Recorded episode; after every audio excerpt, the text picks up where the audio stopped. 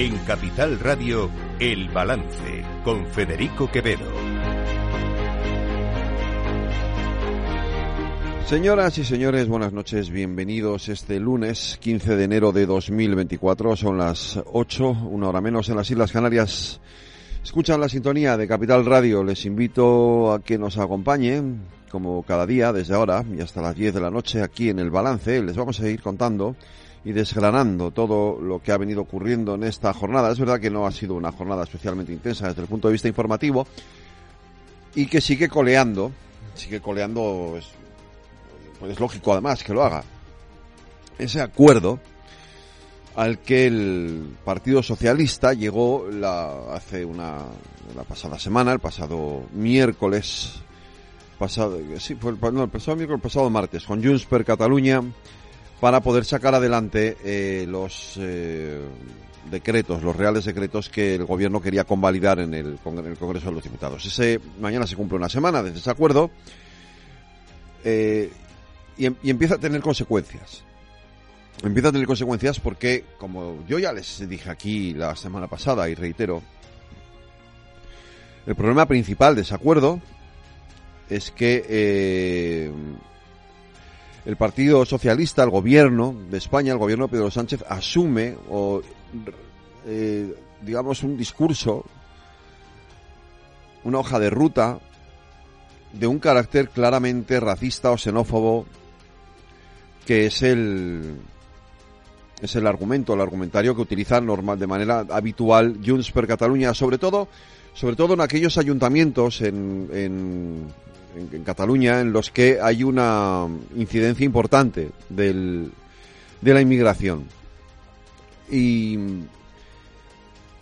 y en los que además Junts percibe que puede tener una competencia eh, con ese partido Alianza Catalana, que es un partido, este sí que es un partido claramente neonazi, de, independentista pero neonazi, eh, y, sienten que les puede estar robando eh, una parte de su una parte de su electorado. Como esto es así, eh, como como Junts per Cataluña eh, mantiene ese discurso muy clar claramente racista, xenófobo, pues evidentemente esto empieza a generar tensión también en lo que llamamos el grupo de investidura, en el entorno, en el entorno de los socios del gobierno de Pedro Sánchez. Y esta mañana, pues, eh, fíjense, coincidían prácticamente en su análisis los líderes de los partidos a la izquierda del Partido Socialista. Lo hacía de esta manera el portavoz de Podemos, Sánchez Serna. Más allá de cuestiones competenciales, estamos preocupados de que se esté utilizando un discurso anti-inmigración que una vez más sitúa a las personas migrantes solamente como un problema de seguridad. Los discursos de Junts, pero también algunas declaraciones que le hemos escuchado al Partido Socialista, nos preocupan enormemente.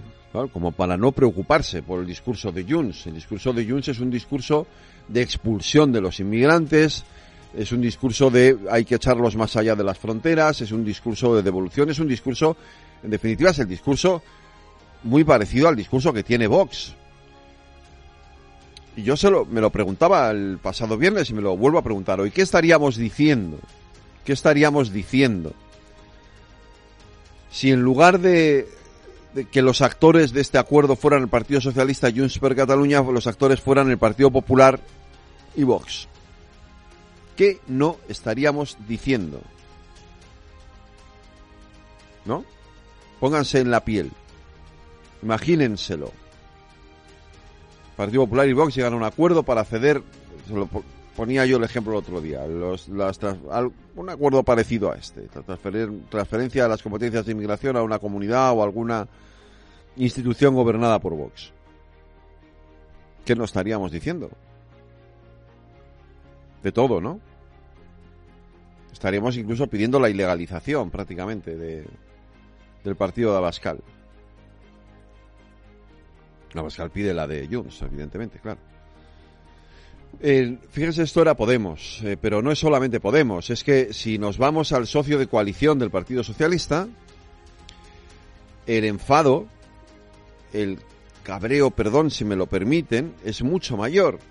Porque evidentemente ese discurso, ese discurso de Junts, ese discurso que asume el Partido Socialista, es un discurso que no le conviene nada a Sumar y menos a las puertas de unas elecciones en una comunidad autónoma como Galicia, donde Sumar quiere entrar por primera vez, hasta ahora no lo había hecho, en el Parlamento gallego. Y por eso hoy su portavoz y, además ministro de Cultura del gobierno de Pedro Sánchez utilizaba palabras incluso más duras que las de Sánchez Serna de Podemos. Esto es lo que decía eh, Albert Urtasun. Mire, sobre los acuerdos con Junts, lo que tengo que decir es que lo que vivimos el miércoles pasado, eh, desde Sumar creemos que no se puede volver a repetir. Nosotros no compartimos ni el fondo ni las formas. El fondo, eh, porque no creemos porque nosotros estamos dispuestos, evidentemente, a discutir las, eh, las, cuestiones y la distribución de las competencias en materia migratoria y, evidentemente, pues la descentralización de, políticas pueden ser positivas, pero evidentemente este tipo de acuerdos no deben producirse cuando uno lo que quiere es alentar determinados discursos xenófobos que están fuera o que deberían estar fuera del debate público en nuestro país. Y en segundo lugar, porque la política migratoria es algo muy, muy importante que debe ordenarse bien y debe ordenarse bien y, por lo tanto, no parece lógico que este tipo de cosas se discutan en el último minuto eh, en, la, en el marco de la negociación de la convalidación de unos decretos. Yo estoy muy, muy, muy, muy de acuerdo con Ernest Urtasun. Ernest, perdón que antes me he equivocado y he dicho Albert. Muy de acuerdo con Ernest Urtasun, ni en el fondo ni en la forma se pueden acordar las cosas de esta manera. La inmigración tiene toda la razón del mundo. La inmigración es un asunto demasiado importante como para que sea objeto de un acuerdo de media de, última hora, eh, eh, de una negociación de última hora en el, en el Senado para aprobar los reales decretos, que fue lo que ocurrió. Porque unas par de horas antes de que se llegara a ese acuerdo, Miriam Nogueras estaba defendiendo el no de Junts a la convalidación de esos decretos. Es decir, el acuerdo se llegó en, las dos horas siguientes. Parece que es un asunto lo suficientemente importante como para dedicarle bastante más tiempo, ¿no? Ah, pero no. Como aquí de lo que se trata no es de ser serios ni responsables en, los, la toma de decisiones ni en los acuerdos, sino de lo que importante es salvar votaciones del gobierno de Pedro Sánchez, pues da igual. Luego ya veremos cómo lo, cómo lo apañamos, porque en eso es en lo que estamos hoy básicamente. ¿Qué es lo que hemos pactado? Bueno, pues no lo sabe nadie. Según Jordi Turul, secretario general de Junts per Cataluña, lo han pactado todo. La transferencia completa de la inmigración a Cataluña. Eso es lo que dice Turul, que es el negociador, por cierto, del acuerdo. Luego, ¿a quién creemos? ¿A Turul que dice lo hemos pactado todo,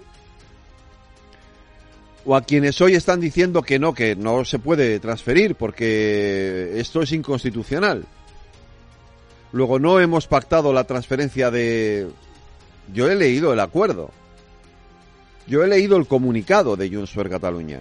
Y ustedes lo conocen. Y dice claramente lo que dice, que se va a transferir la competencia completa de inmigración a Cataluña mediante una ley orgánica que va a permitir esto. Marlaska hoy lo ha negado delante de la Policía Nacional. No os preocupéis que las competencias de la inmigración las va a seguir teniendo el Ministerio del Interior. No.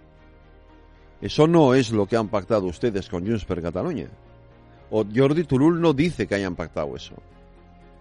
Fíjense si hay caos, que hoy le han preguntado, yo creo que hasta seis veces, a la ministra de Inclusión y Seguridad Social y de Inmigración, que si alguien debía saber algo de esto es ella, por ese acuerdo a El Masaiz. Y la respuesta del Masaiz, las respuestas, se las voy a poner todas seguidas, son un poema. Es para echar a comer aparte. Ni, ella misma sabe lo que han negociado con Junts. Pero esto es grave, ¿eh? Que la ministra del ramo, quien tiene que gestionar una competencia como esta, de quien va a depender que se, en definitiva, se traslade esa competencia a la Comunidad Autónoma de Cataluña, no sabe lo que han firmado. No tienen idea de lo que han firmado. Escuchen porque es que, de verdad, las respuestas del Masaiz no tienen desperdicio. Bueno, como saben, este gobierno se mueve, por supuesto, en la seguridad jurídica en un marco absolutamente constitucional. No hay eh, ningún problema en abordar, en desarrollar los estatutos de autonomía y, bueno, pues las diferentes fases de cada una de las comunidades. Somos un Estado de las autonomías, pero como saben, dentro del marco constitucional hay por delante que confeccionar, que redactar, que consensuar y alcanzar acuerdos suficientes de una ley orgánica que detalle, bueno, pues todas estas cuestiones y ese es el ámbito donde se el Gobierno de España. Bueno, como les digo, dentro de la Constitución, en el estricto marco constitucional, hay un camino que desarrollar y habrá que desarrollar a través de una ley orgánica que estaremos y trabajaremos y que buscaremos los consensos necesarios para sacar adelante, bueno, pues esta y otras cuestiones. Bueno, a través del diálogo entre administraciones, que es una constante, que no cesa, y indudablemente, pues a través de las diferentes mesas de trabajo que se están impulsando, encontraremos el espacio, porque pues a través de ese diálogo, pues haremos desde luego un mejor país y llegaremos al objetivo básico, que es dar el mejor servicio a la ciudadanía y, por supuesto, vertebrar, eh, bueno, pues la en general el conjunto del país, la vertebración territorial. la, Constitución es el marco que nos, que nos, eh, que nos hemos dado, nos hemos dotado los ciudadanos de este país y, como digo, está por delante esa ley orgánica que se tendrá que trabajar y, por supuesto, conseguir los consensos necesarios para sacarla adelante. Mira, en, en, materia de acuerdos, eh, dos ideas básicas. El Gobierno de España, los acuerdos que alcanza son acuerdos transparentes y, al, bueno, pues que están el servicio de que los conozca cualquier eh, ciudadano de nuestro país. Y, en segundo lugar, el Gobierno cumple sus acuerdos. Y esas son, bueno, pues los dos, las dos líneas que le quiero contestar.